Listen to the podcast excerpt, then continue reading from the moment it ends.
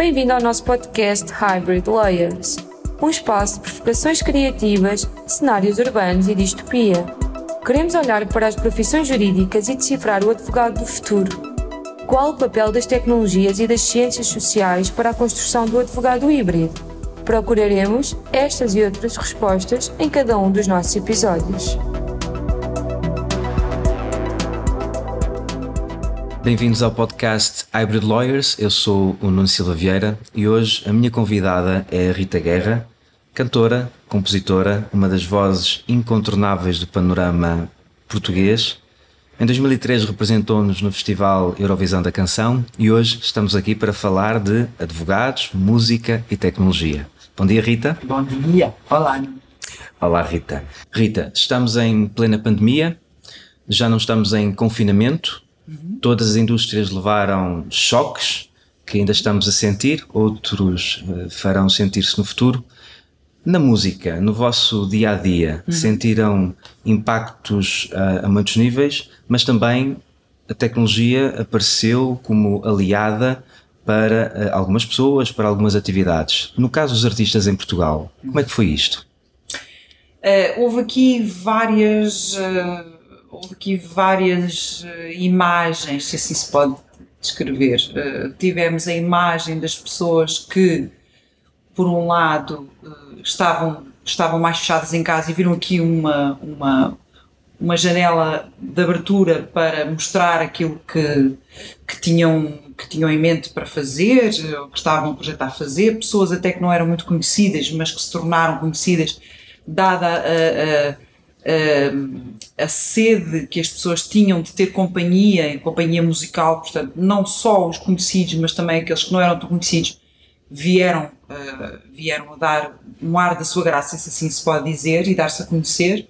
Também houve quem tenha aproveitado para, por sua iniciativa, querer fazer companhia a quem estava sozinho em casa e, por sua iniciativa, dar aquilo que era uh, o seu trabalho às pessoas que estavam em casa.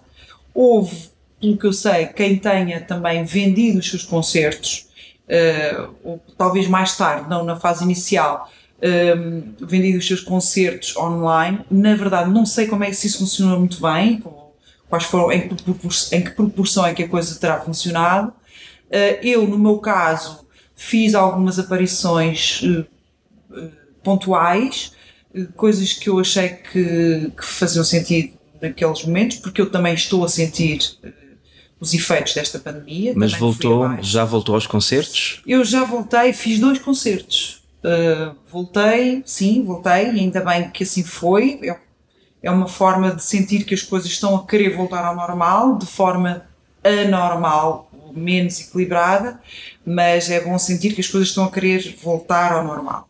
Um, eu fiz algumas, algumas uh, performances uh, online coisas muito pontuais, porque, como disse, eu, eu, no meu caso, defendo que devemos estar com as pessoas, mas também não podemos esquecer que esta é a nossa profissão. Portanto, eu não sou a favor dos concertos uh, grátis uh, como, como solução. Uh, não me parece que seja uma boa solução. Porque para papel prazer dos outros estamos a, a, a ser prejudicados, porque isto é o nosso trabalho. Um, a agenda foi de facto muito encurtada, muito mesmo, uh, e no meu caso, tirando esses dois concertos que aconteceram, neste momento estou ainda a, a, pontuar ligeiramente a minha agenda com coisas muito, muito pequenas, mas a coisa está muito lenta. Eu acho que o nosso, o nosso mercado, a nossa Sim. área, foi a primeira a ser atingida e acredito que seja a última a recuperar a, eh, a normalidade. Sem dúvida, nós assistimos a uma série de campanhas que diziam isso mesmo. Mas então eu retiro da, das suas palavras que a tecnologia veio, por um lado, permitir que as pessoas continuassem ligadas uhum. Eh, entre si, Sim. mas a, a, tecnologia também veio a trazer a falsa ideia da divulgação de conteúdos de forma uh, gratuita. Uh, talvez tivesse faltado uma proteção ao nível de direitos de autor, ao nível de conteúdos. Eh, é essa a sua perspectiva relativamente a isto? Eu, sim, eu acho que sim. Eu acho que tem, tem que se salvaguardar uh, sempre. em tudo aquilo que é produzido há sempre alguém que cria, há sempre alguém que inventa, que, que faz, que, que torna melhor e que faz acontecer aquilo que as pessoas depois querem ouvir no final. Isso tem que ser valorizado. Uh, há muita gente que acha que para o artista é só abrir a boca e cantar. Mas não é assim, porque mesmo que para mim possa ser fácil uh, cantar aqui à capela, se se me disser, oh, Rita, cantar à capela, eu, canto à capela. Uh, mas eu estou a, dar aqui, estou a dar aquilo que é a, minha, a essência do meu trabalho Uh, poderei fazê-lo por uma brincadeira ou por uma iniciativa qualquer que me peçam e eu sou a primeira a, a querer ajudar, mas aquilo que eu estou a cantar foi feito, composto, escrito, arranjado por alguém que também vive do seu trabalho e portanto esse trabalho deve ser a propriedade inte intelectual, acho que é assim que se chama, não é? A propriedade intelectual é esquecida e nem é lembrada, uh, nem digo esquecida, é não, as pessoas não têm noção, sem querer, não se lembram que existe uma propriedade intelectual, uh, que é aquela de quem concebeu algo que para a maior parte das pessoas é, é, é tão simples como isso, é muito fácil, é abrir a boca e cantar. Não é bem assim. Sim, e até, até porque estamos numa, num, num momento da nossa evolução tecnológica em que cada vez mais a propriedade intelectual pode ser defendida através exatamente da tecnologia. Exato. Uma vez que estamos a falar de tecnologia, gostava de, de, trazer para a nossa conversa a sua experiência no Festival Eurovisão da Canção. Hum. Uh, todos nós associamos esse festival uh, a um evento cheio de, de luz, cheio de tecnologia. em 2003, sentiu que de facto a tecnologia estava ali ao seu lado? Viu isso como positivo ou, ou não? Uh, eu vejo uma grande, vejo um leque muito grande de, de alterações, desde a Eurovisão, o Festival da Eurovisão, uh, que eu assistia quando era miúda, que era o evento do ano, para mim, uh, passando pela época em que, lá, em, que, em que fui à Letónia, não é? em que participei, e aquele que se vive hoje. São completamente diferentes. eu diria que o, Festival Eurovisão da Canção, na altura que eu era miúda e que eu me recordo de começar a ver, era baseava-se única e simplesmente na, na música, na, na interpretação e, e tanto do, do, do, do, intérprete vocal como uh, também as músicas eram acompanhadas por uma orquestra ao vivo. Um, quase sempre era assim.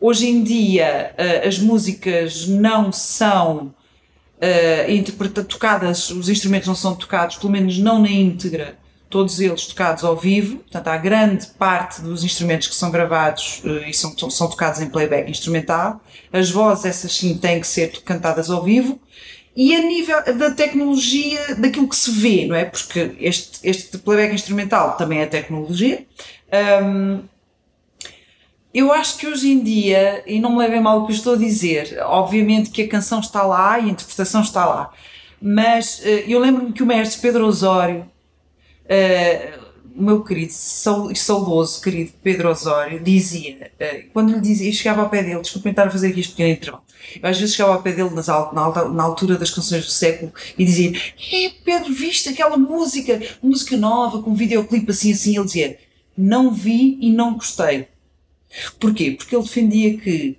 Ele dizia: Eu não vejo videoclipes. Porque eu quero ouvir a música. E a partir do momento em que eu olho para um videoclipe, a minha atenção, mesmo que eu não queira, dispersa-se.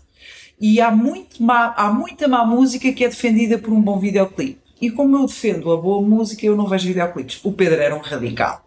Uh, mas hoje em dia eu acho que a Eurovisão, sem dúvida, tem interpretações maravilhosas, tem canções brutais, mas parece mais um concurso de videoclipes ao vivo do que propriamente um concurso de, de, de canções. É a minha opinião. Uh, mas mudam-se os tempos, mudam-se as vontades e os conceitos. Se calhar estava na altura de mudar o nome do, do, do festival, uh, mas, uh, mas pronto, nada contra. Isto é a minha opinião. Na minha altura, o que eu senti em 2003 foi que, em termos cénicos, havia. Eh, para já, o palco era uma coisa enorme. Eu nunca estive num palco tão grande como, como na Letónia. Era muito bonito. A sala era enorme, era um sem fim de gente. Uh, que ficava totalmente às escuras. Eu, quando, quando, quando cantei, uh, eu estava a cantar por um buraco negro. Eu não via ninguém, não fazia ideia da quantidade de pessoas que ali estavam. Uh, portanto, permitiu-me ter uma concentração total, uh, que é, é um respeito muito grande por quem está a interpretar, adorei. E sei que atrás de mim estava um, um, um cenário lindíssimo, com muita luz e muita cor, uh, que era naturalmente adaptada à canção e à onda da canção e à mensagem da canção. Eu acho que foi o equilíbrio perfeito uh, nessa época. Foi nem, nem, nem tanto ao mar, nem tanto à terra. Muito é a minha opinião. Muito bem. Falamos aqui de evolução social uh, e, sem dúvida, a natureza humana é, é, social. Todas as alterações sociais acabam por influir em todas as profissões. Eu encontro um paralelismo uh, entre os advogados uh, e os artistas. De facto, tanto os advogados como os artistas viram a tecnologia chegar muito tarde às suas profissões. Sim. Se eu olhar para a música há dois mil anos, a música era completamente acústica, era completamente. É, Exatamente, era, era que eu queria chegar. E os advogados também, há, há dois mil anos atrás, uh, uh, tentavam, tentavam fazer, fazer a defesa das suas pessoas em cenários que são idênticos aos de hoje, uhum. ainda. Portanto, um, um, julgamento há dois mil anos atrás é um julgamento igual a um julgamento uh, em 2021, praticamente, quando falamos de tecnologia. E os músicos, por aquilo que eu percebi, um, por volta de 2003, a Rita sentiu no Festival da Eurovisão um primeiro impacto tecnológico diferente. Sim. E este paralelismo que eu tento. Que me foi bastante agradável. Sim, aí está. Já pensou de que forma poderá ser o impacto da tecnologia uh, na profissão, nas profissões jurídicas, nos advogados? Alguma vez pensou nisso? Não sei se normalmente recorre a advogados ou não, mas já lhe passou pela cabeça? Felizmente não recorro, não tenho, eu já recorri a alguns, felizmente não recorro muito, que é bom. Mas, uh, sinceramente, já dei comigo muitas vezes, muitas vezes mesmo. Eu, sou, eu não sou grande uh, espectadora de televisão, uh, televisão no geral, porque tenho outras ocupações, uh, mas uh, quando posso vejo muito noticiários. E uma das coisas que me faz muita confusão é o tempo que leva a conseguir, uh, o tempo que leva a terminar um processo. Como é que é possível coisas que, para nós que estamos em casa não percebemos nada de leis, é, parece tão óbvio. Eu sei que o vosso trabalho é um trabalho de precisão, de, minúcia, de objetividade muito responsável, de, tem que ir ao mais ínfimo pormenor e tudo faz sentido e tudo é importante. Claro que sim, mas porquê é que está tudo tão entupido e como é que se consegue dar vazão? E eu cheguei a dizer, a dizer a comentar em casa, caramba, há tantas, há soluções tão rápidas para coisas tão menos importantes. Uh, do que resolver casos graves, gravíssimos que acontecem na sociedade e no mundo como é que não há forma de desentupir? Como é que ainda ninguém inventou uma forma de desentupir isto tudo? Está tudo tão encalacrado, tudo muito em pilhas, em papéis. Nos... Como é que isto é possível? Como é que não há pessoas suficientes? Há tanta gente no desemprego, pessoas formadas. Eu não acredito que não hajam pessoas uh, formadas o suficiente para poder aligerar e ajudar a aligerar uh, estes processos em, em tribunal. Pois, uma coisa que me choca é como é que há tanta gente que é paga para desviar informação, para, para Tal, ser talvez, menos honesto. talvez ser... o papel da tecnologia tivesse aí uma é grande importância. Frio, não é? Eu Sim. acho que é proteger, deveria haver uma forma de proteger precisamente também desses negócios escuros que infelizmente também acontecem na, na fugas de informação, fugas de informação, a venda de informação, uh, sei lá, há uma série de coisas que, que sabemos que uh, não basta as pessoas vestirem, vestirem a toga não é? Infelizmente sabemos que há muita gente que veste a toga que não é leal, que não é, que não é justa, que não é honesta, que não... Portanto, devia haver uma forma de balizar as coisas e não permitir uh, que saia, que se descarrile. E, e entramos num e paradigma... Rápido, é? Entramos num paradigma que tem a ver com a, a possibilidade da tecnologia uh, criar esses muros, uhum. mas também não pode ser um, nem tanto ao mar, nem nem tanto à terra, porque uhum. a tecnologia acaba por não ter sentimento, acaba por privar as pessoas de determinados direitos. Então admito que a, a, Rita seja fã de uma espécie de equilíbrio sim, entre, sim. entre a sociedade e as novas tecnologias. Totalmente. Rita, já ouviu falar da possibilidade dos robôs fazerem músicas? Uh, pois isso é uma, como um assunto que já volta e meia vai à baila, eu sinceramente isso assusta-me. Isto assusta-me porque lá está, é aquilo, que, é aquilo que, que acabou de ser dito. É, as máquinas não têm sentimentos, como é que vão transmitir aquilo que nós uh, fazemos ao compor, ao cantar, ao interpretar, ao tocar um instrumento, ao, ao declamar até um poema, as coisas perdem calor, perdem, perdem o sentimento. E, e, e tornar isso tão mecanizado acho que não é uma boa solução. Então, na sua opinião, os robôs não vão conseguir substituir os artistas? Não, os artistas não. Mas podem ser aliados para a performance dos artistas? Já são, já são.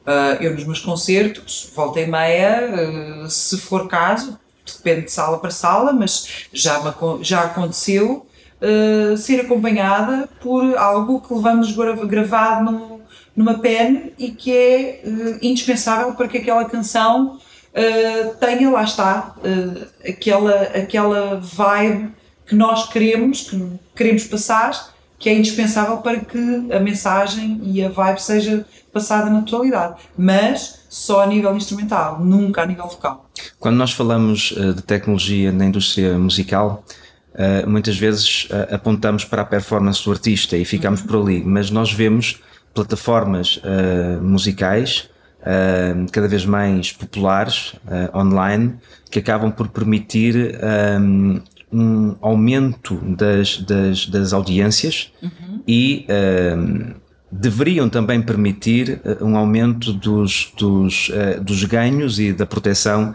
dos direitos autorais dos artistas. Na sua perspectiva, estas plataformas vieram apenas divulgar cada vez mais os artistas ou têm permitido também uh, um maior reconhecimento pelo, pela sua propriedade intelectual?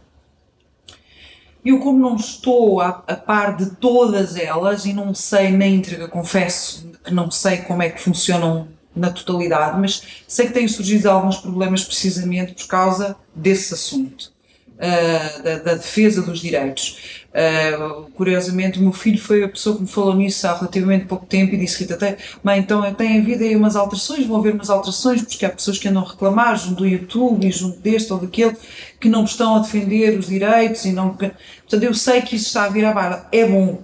É bom que às vezes os conflitos aconteçam e que os abusos aconteçam a esse nível para que surja alguém que queira depois. Uh, é bom é que surja. Tem que surgir alguém que depois queira uh, repor a normalidade e fazer, fazer vingar os direitos de quem está a ser indevidamente prejudicado. Não? É? Rita, em todos os nossos episódios nós confrontamos os nossos convidados com uma distopia uh, ou um cenário urbano. Imagine num cenário longínquo uh, que um robô passava a interpretar todas as suas músicas. Acreditava que hum, a sua defesa pudesse ser feita por um robô advogado? Uh, assim, eu acredito. Eu acredito. A nível interpretativo, vocal, assim, eu já vi tanta coisa. Uh, lá está, é ver para crer, não é? Mas, mas, mas se houvesse, se, se sentisse lesada, Sim. se esse robô cantasse as suas músicas sem, sem ter estabelecido consigo um ah, determinado contrato, ah, peraí, a, a, a pergunta é se confiaria num advogado que não fosse um advogado humano, mas um robô para, para a defender. Eu acho que sim. Uh, uh, mas depois falta aquela parte emocional, não é? aquela parte humana. Eu acho que o, ide o ideal é casar os dois. É casar o advogado, mas com um advogado híbrido. Um advogado híbrido. E assim, a falar de advogados, música e tecnologia, chegamos ao fim do nosso podcast. Eu conto convosco no nosso próximo episódio com novas conversas.